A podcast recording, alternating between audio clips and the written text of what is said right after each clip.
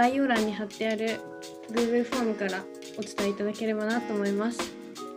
皆さん、こんにちは。波線のウーリンとよあやなとアリアです。ろしくお願よろしくおいします。願いします。えっと、今回の回は、まあ、ファッションとジェンダーっていうのを話していきたいと思ってて、まあ、ファッションってみんなが着るものだし、まあ、デイリーに着るもので、まあ、自己表現のものだから、まあ、ジェンダーとかそういうアイデンティティにめっちゃ関わってくるよなってことで、まあ、ファッションとジェンダーの関わりを話していこうと思います。えっとまあ、今日話すことはざっと3つあって、えっと、最初はジェンダーによってファッションが決まっているかどうかっていう議論と2つ目が近年のジェンダー意識に基づいてファッションにどういうような変化があったかっていうのと最後は日本社会とファッションということで日本社会の中でこういうファッションがどういうそのジェンダーと関連してねどういう位置づけにあるのかっていうことを話していきたいと思います。じゃあまあ早速なんだけど最初そのジェンダーによってファッションが決まっているかどうかっていうのを話したいんだけど、まあ、ファッションっていうのはメイクとかピアスとか、まあ、服とか、まあ、制服とか何でもいいんだけどなんか思うことはありますか？制服だとリボンとかもこうなんか決められないところとかたまに結構かネクタイこの人っていう風なイメージがあるけど最近はちょっとやっぱネクタイがかなり受け入れられてきてるからそこはちょっと変化なんじゃないかな。ってそうだね。やっぱ制服っていうのはさその組織側が選んでこう着せてるこう強制的に着せてるものだからそういうジェンダーとかには配慮しなきゃいけないよね。普通に。思う。全然されてないけど。そうだね。えーじゃあまあ私が思うのはなんか最近なんか知り合いの中とかでゲイの人がなんかタンクトップとかを着たりするわけなんかちょっと短いパツパツのやつとかうんこういうのを着てるとイコールゲイみたいなこうな謎の関連付けがされているっていうのを聞くことがあって確かにその LGBTQ ファッションっていうのかな。なんかそういうのはあるのかもしれないけどタンクトップイコールゲイとかタンクトップイコール何々とかってそういうのが決まっちゃうと普通に着たい人が着れなくなっちゃう。ゲイの人でもその他そうじゃない人でもなんか着たい人が着れなくなるのはちょっとどうかなと思うんだけど。他にもそういうのあったりするなんかスキニーパンツとか結構ピタッとしたパンツとかも結構男の人的にこうゲイって思われがちっていう風に。そうか。もこれは後で話せばいいと思うけどなんか露出の話をね。アリアちゃんがしてくれたよね。そう露出の話なんだけどあの私の個人的なエピソードなんだけどあの高校生の頃にあの普通に制服着て電車に乗ってたら、まあ、すあの男の人から痴漢をされてでそれを学校の先生に相談したらあのそんな短いスカート履いてるから痴漢されたんだよっていうふうに言われてなんかそれって私がそういうファッションをしてるから痴漢をされたみたいな感じで言われて私がいけないみたいな感じになってっていうふうに言われたからそれってちょっと違うんじゃないかなっていうふうに思いました。うん。それあれだよね。なんかセカンドレイプみたいなやつだよね。このなんか波線でも他の配信で他のメンバーがやってると思うんだけどねそういうのひどいよね。好きなファッションさ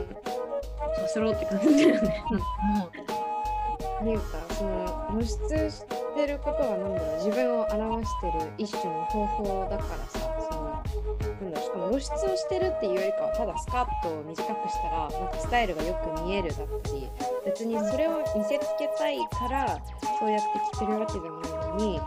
そう解釈されてることも変だしなんかそもそもその女性の身女性と男性の身体的格差をさ勝手に取ってそういう行為に及んでることがいけないのになん。でそうやって言われなきゃいけないん。だろうっていうのは本当になん。かおかしいことだよね。うん。あとはその露出の話でこれもアリアちゃん。が前言った話なん。だけど女性がこういっぱいこうなん。ていうのめっちゃ薄い格好をしてるとなん。かちょっと言葉悪いけどちょっとビッチとかそういうイメージにつながってしまうっていうのもよくくないよね。なんか別に好きな格好すりゃいいじゃん。別にタンクトップだろうが透けてようがパンツ見えてようがまあいいいいかどうかもわかんないけどね本人的にまあでも本人が良ければそれでいいと思うんだけど。なんか日本は結構その部分においてはかなり遅れてるなっていう感じた。うんこう露出してもそれを自自己表現として表してる。うん。よみんな撮ると思うけど日本だとなんかあんまり良くない印象を与えるなっていう。ふうに思うわかるわかる。なんか海外だと、まあ今はあんまりコロナでないかもしれないけど、なんかダンスパーティーとかのさ、映像を見ると結構みんな普通に肌の面積が多めの洋服を着てるけど、日本で同じ格好をしたら、まあなんか、す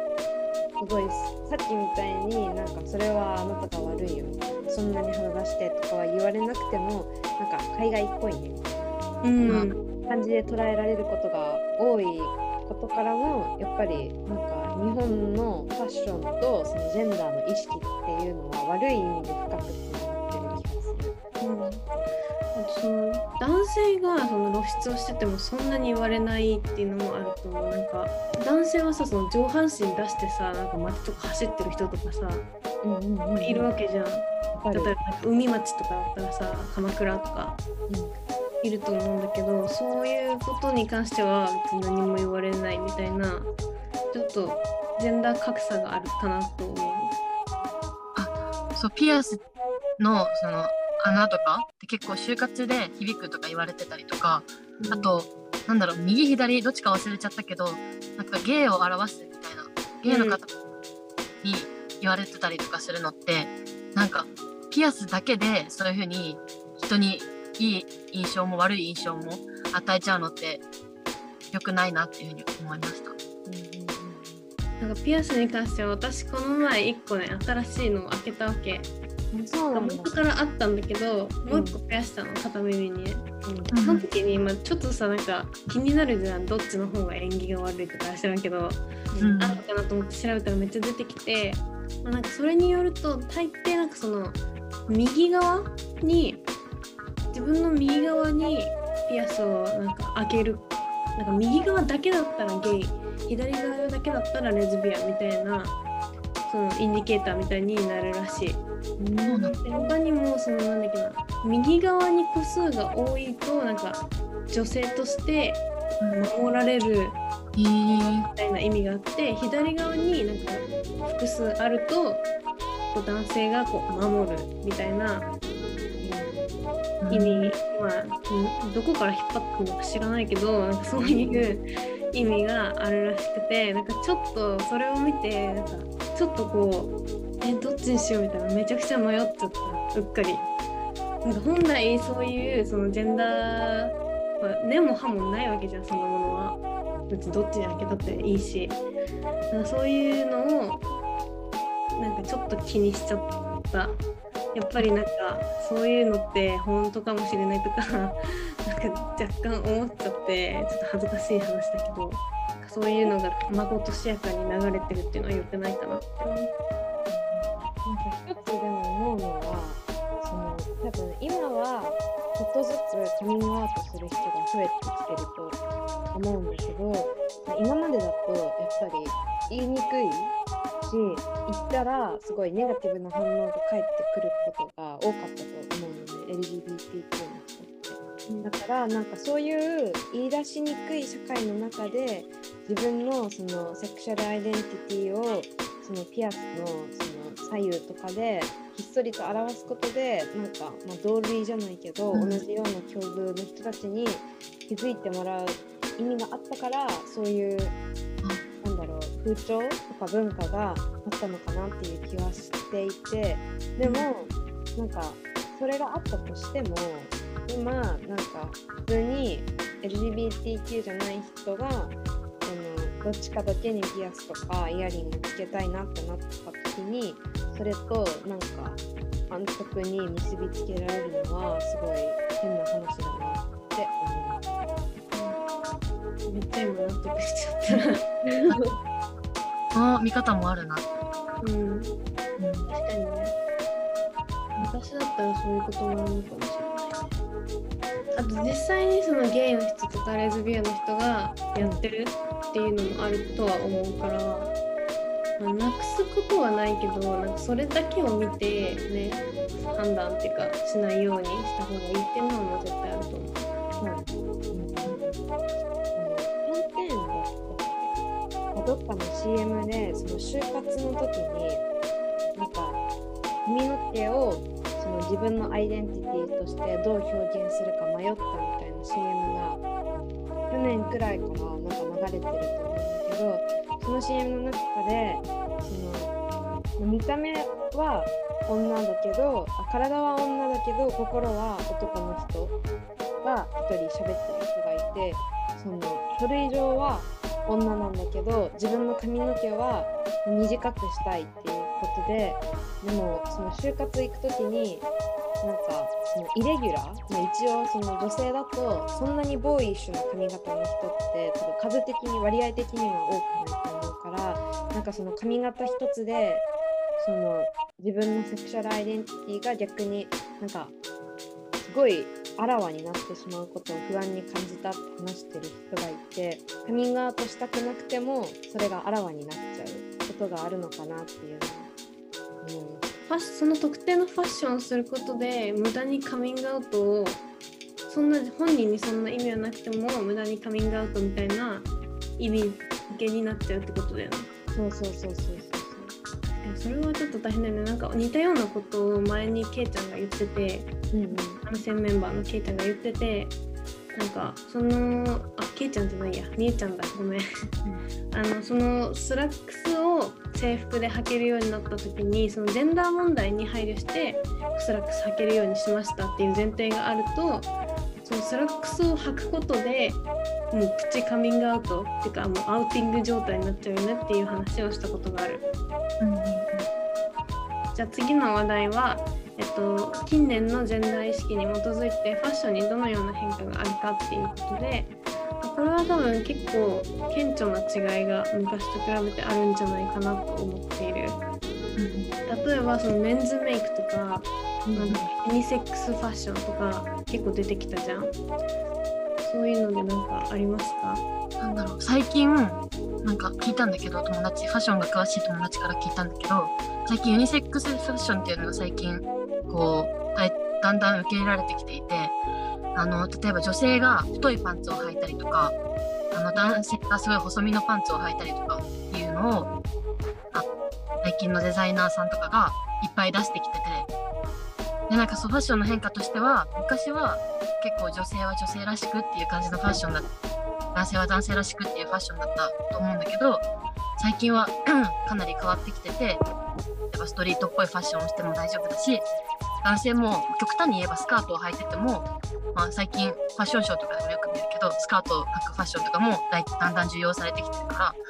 まあ、そういう意味では変化があるのかなっていうふうに思う。確かにね最近なんかあの服の色使いとかでもそうだよねなんか男の人がさあのピンクのスニーカーとか履いてたりとかピンクのシャツ着てる人とかいるじゃん、そういう人を見るとなんかあ女子っぽいなじゃなくてなんかあおしゃれだなって思うように私はなってきてるからわかるわかる。いい変化なんじゃないかなと思う。なんか私の勝手な好みかもしれないけどそのピンクを着てる男の人を見るとおいいじゃんって思う。めっちゃいいじゃんって思っちゃう。うん。あとなんか生の男の子の好きな色とかでもなんか最近驚いたのが私が小学生の頃は結構赤とか青とか男の子らしい色が好きっていう男の子が多かったんだけど男の子らしいっていうふうに言っちゃいけないけどまあ世間的に男の子らしいって思われてる色を好きっていうふうに言ってる男の子が多かったけど私の親戚ピンクが好きって言ってたりとか。うんやっぱりなんかそういうのは結構いろんなものからの影響があると思ってて例えばその YouTuber とかでそういうのをやってる人とか例えばリューチェルさんとかケミオさんとかなんかそういうなんかめっちゃ人気があるじゃんそういう人たちがこう可愛い色使いとかなんかポップな服装とかしてることでその全然おかしくないんだよっていうメッセージになってると思う。うんうんうんであとなんかこの衣装とかで K-POP アイドルとかがなんかスカート履いてたりとかうんうんそうそうするよなと思ってしかも似合ってるからさ全然なんかそれそれもこういいメッセージが伝わってるなと思う。なんかやっぱり昔からその女の子は割とそのスカートも履くしズボンも履くみたいな。結構どっちもありっていうか女の子の方がやっぱりお洋服屋さんとか見ててもファッションの幅が広いような気がしてたんですけど、そのさっきウリンちゃんが言ってくれたなんかその K-POP アイドルとかそのインフルエンサーになるような存在がやっぱり SNS とかの普及で多分もっと増えてきてでそれがみんなの目にもっと触れるようになったからその今までは割と狭くてズボンとかだけだズボンとか暗めの色だけだった男性のファッションの幅も広がったしそのメンズメイクとかも多分多くなったしすごいそれはいい影響なんじゃないかと思って。なんかシャネルとかでこの前なんかメンズメイクの CM を見たんだけどなんかめっちゃかっこよくてシャネルの中のそのメンズのそのクレンザーとかなんていうのネイルとかリップとかのなんか CM があったんだけどめっちゃかっこよくて、うん、ちょ超最高と思ってすごい何回も見ちゃったんだけど。でもちょっとそれもなんかその有名ブランドでみんなが知ってるようなブランドがこうそういうのを打ち出してるっていうのもいいかもしれない。だけどちょっと思うのはそのシャネルとかって結構手が出づらいブランド、うん値段的にも、うんそのなんていうのファッション的にも結構攻めてたりとか、まあ普通の男の人でそのシャネルめっちゃ買ってますみたいな人は多分少数派だと思うのね。だからそうじゃなくて例えばキャンメイク東京とかそういう普通の今まで女の子のためのブランド展開をしてたところがそのメンズファッションメンズメイクみたいな感じでその出せたらいいかなと思う。なんかシャネルよりちょっと下のブランドなんだけどシュウエムラっていう化粧品ブランドでなんかファンデーションのあのサンプルっていうかこうモデルとして結構有名な男性モデルさんとか使ってやっててそれもなんかファンデーションとかもかなり男性とかに受け入れられてきてるいうのもあるなっていうふうに思ったなんかそういう意味ではめっちゃ進んでるのはあの韓国だと。なんか私新大久保とかめっちゃ好きでよく行くんだけど、なんかそこのなんかリップの広告とか結構その K-POP アイドルがやってたりする。男の人がリップをつけてこうなんかこうやってポーズ取ってるような広告が多くて、しかもなんか全然別にさ似合わないわけないじゃん普通にリップ色つけたからって。そういう男の人も全然手に取りやすいような広告になってると思う。なんかその日本で結構芸能人の人ってなんか男の人って実は多分別にアイドルとかじゃなくても実はさテレビに出てる時ってメイクしてるじゃん。なんか一回林修先生があのテレビに出る時はそのメイクさんが一回メイクしてから出てるってことをして私はすごいびっくりしたんだけどなんか日本のその男性の芸能人ってそういうメイクを顔とかに施していることをなんか見せない風潮があるなと思ってて逆にでも K-POP アイドルとかってまあ見るからにメイクしてるっていうのもあるけどそのメイクしてる最中の動画とかを上げたりそれがなんか裏のメイキング動画で出てたりしてるからなんかその出来上がっていく様子を見てわあすごいってなる気持ちが生まれて多分それを男性も真似したくなる。んじゃないかなって思ってそういうやってる実際の場面とかをもっと流したらなんかあんまり進んそういうメンズメイクとかが進んでない日本でももっと広がるんじゃないかなって私は思ってる。確かにねなんかそういうビフォーアフターみたいなのを見ると結構やる気が起きるもんね。うんうんうんめっちゃ変われんじゃんと思う。メイクするとまああからさまにこう綺麗になるわけだから全然みんながすればいいのに女の子だけでやる必要はないし、男もやるやってみんみんなで綺麗になろうぜって思う。なんか自己肯定感めっちゃ上がるよね、メイクすると。可愛くなったわって思う。だからなんか、ヘアメイク東京のさ、その、キャッチフレーズが、女の子って本当に楽しいってやつで、ね。まあ女の子だけに、その、まあ、ユーザーを限定しちゃってるけど、まあ、いつか男の子だってこんなに楽しいみたいなフレーズが生まれたら、すごいいいなって思う。確かに。確かにそういう意味ではキャンメイクが一番挑戦しやすいかも。うんうんなんかそういうやりたい人は別に別に女の子用の LINE のものでも全然買えばいいと思うんだけどやっぱ抵抗ある人って多いと思うのね。例えばそのなんていうのこの前ちょっと他の配信で話してたんだけどカミソリとかで青いあからさまにこうメンズのやつと女性向けのやつって分かれてるじゃん。ちょっとメンズのやつって私からしたらちょっと買いづらいかなとか逆に男の人からしたらなんかめっちゃピンクのパッケージとかって買いづらいかなみたいなのがあるから、まあ、そういう各ジェンダーに抵抗のないパッケージとか、まあ、そういう広告もそうだしそういうのができたらいいよね。ああの男性の長髪とかもなんか最近入れられてきてるなっていう。うん昔の中国とかでは本当に昔の中国とかでは髪の毛が長い人は切らなきゃいけないとかいう法律があったりとかも名前忘れちゃったけどだから今は結構普通に髪の毛が長い人おしゃれでやってたりとかもするし、うん、うん、それも変化かなっていうふうに。まあなんかこれは東京に限った話なのかもしれないけど結構ファッションっていうのは多様化してきててそのジェンダー的な意味でも、まあ、そうじゃない意味でもめっちゃ多様化してると思う。例えば原宿とかさ下北とか行くとすごいファッションの人がいっぱいいるじゃん。全然違う系統の人たちがでもまあだから東京はいいんだけどその他の例えばもう全然なんか山奥みたいなところに住んでる人とかがまあ東京に出てそういうのがしたければいいんだけどその住んでるところを変えずにできるっていうことも大事かなってちょっと思う。そうだね。なんかやっぱり多分周りの人が今までと同じような服装をしてたら1人だけ例えばなんか